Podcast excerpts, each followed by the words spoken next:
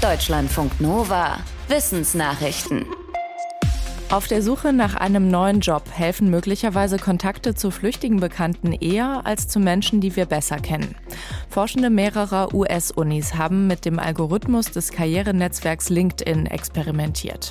Sie arbeiteten dabei mit einer These aus der Soziologie, dass schwache Bindungen in manchen Situationen besser weiterhelfen als starke, weil zum Beispiel zwei gute Bekannte sehr wahrscheinlich einen ähnlichen Freundeskreis haben und damit dieselben Menschen kennen. Werden neue Perspektiven gebraucht, helfen aber vielleicht eher Leute außerhalb dieses Kreises. Die Forschenden haben jetzt Ansätze dafür, dass das auch beim Jobwechsel funktionieren könnte. Für die Studie haben 20 Millionen Nutzerinnen und Nutzer in jeweils anderer Weise neue Kontakte vorgeschlagen bekommen. Am Ende gaben mehr Menschen dort einen Jobwechsel an, die mit einem entfernteren Kontakt zusammengebracht wurden. Oft wechselten Testpersonen am Ende in einer Firma auch in dieselbe Abteilung wie der Kontakt. So frische Lava hatten die Fachleute noch nie gesehen.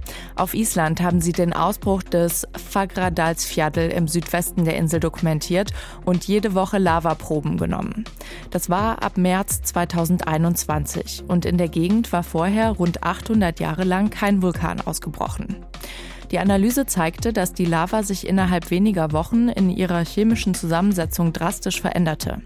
Anfangs entsprach sie dem, was die Expertinnen und Experten erwartet hatten, nämlich Material, das vorher lange in der unteren Erdkruste gespeichert worden war.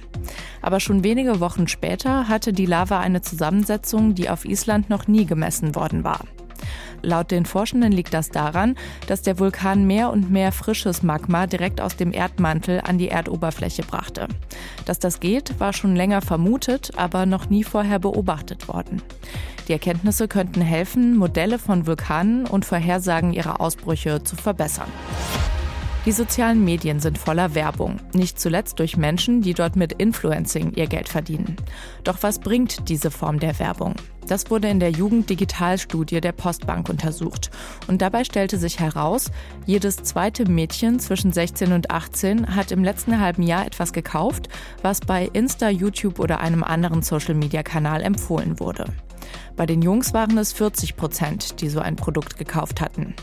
Die Hälfte der befragten Jugendlichen sagte, ihnen sei wichtig, dass das Produkt nachhaltig ist, wobei das Bewusstsein mit dem Alter größer wurde und es bei Mädchen insgesamt deutlicher ausgeprägt war.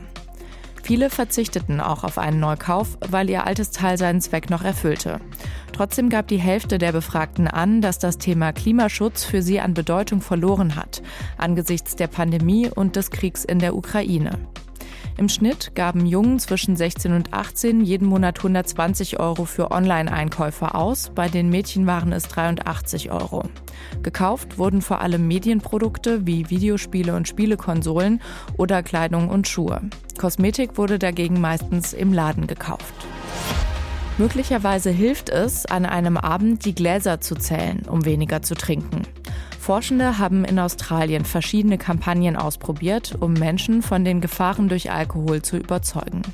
Konkret ging es dabei um das Krebsrisiko, das auch durchs Trinken steigt. Mehrere tausend Testpersonen bekamen verschiedene Werbespots gezeigt, in denen auf das Problem hingewiesen wurde, aber auch Lösungsvorschläge gemacht wurden. Zu denen gehörte zum Beispiel, sich im Vorfeld ein Limit an Drinks für den Abend zu setzen und eben auch die Getränke zu zählen. Dieses Zählen schien am Ende das wirkungsvollste Mittel gewesen zu sein.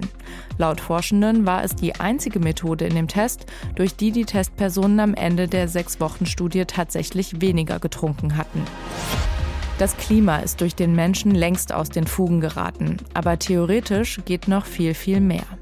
Zwei Nichtregierungsorganisationen haben ein Register erstellt, wie viel Treibhausgase der Mensch im schlimmsten Fall noch produzieren könnte, gemessen an dem, was er noch als fossilen Brennstoff auf der Erde übrig hätte. Das Ergebnis? Es wäre das Siebenfache der Menge, die für das Erreichen der Pariser Klimaziele noch drin wäre. Da ist das Ziel vorgegeben, die globale Erwärmung auf 1,5 Grad Celsius zu begrenzen. Selbst dieses Ziel scheint für die Menschheit gerade nur schwer erreichbar. Für das Register wurden Daten von mehr als 50.000 Gas- und Ölfeldern sowie Kohleabbaugebieten hochgerechnet.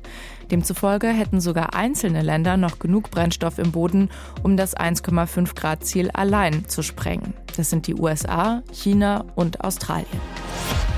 In Israel ist eine rund 3300 Jahre alte ägyptische Grabkammer entdeckt worden.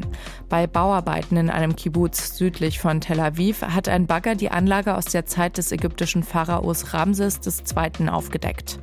In der Kammer sind nach Behördenangaben aus Israel unberührte Grabbeigaben wie Amphoren, Öllampen, Krüge und Schalen, aber auch Pfeil- und Speerspitzen aus Bronze gewesen. Der zuständige Archäologe sprach von einer Entdeckung, die man nur einmal im Leben macht. Er sei sich wie am Set eines Indiana Jones Films vorgekommen. Da die Grabkammer nicht von Räubern geplündert worden sei, könnten mit modernen wissenschaftlichen Methoden wichtige Informationen über die dortigen Funde erlangt werden. Wer in der Grabkammer dort beerdigt wurde, ist unklar. Die Überreste ließen keine DNA-Analysen zu. Die Altertumsbehörde vermutet, dass es sich um eine Familiengruft gehandelt hat, die über mehrere Generationen genutzt wurde. Deutschlandfunk Nova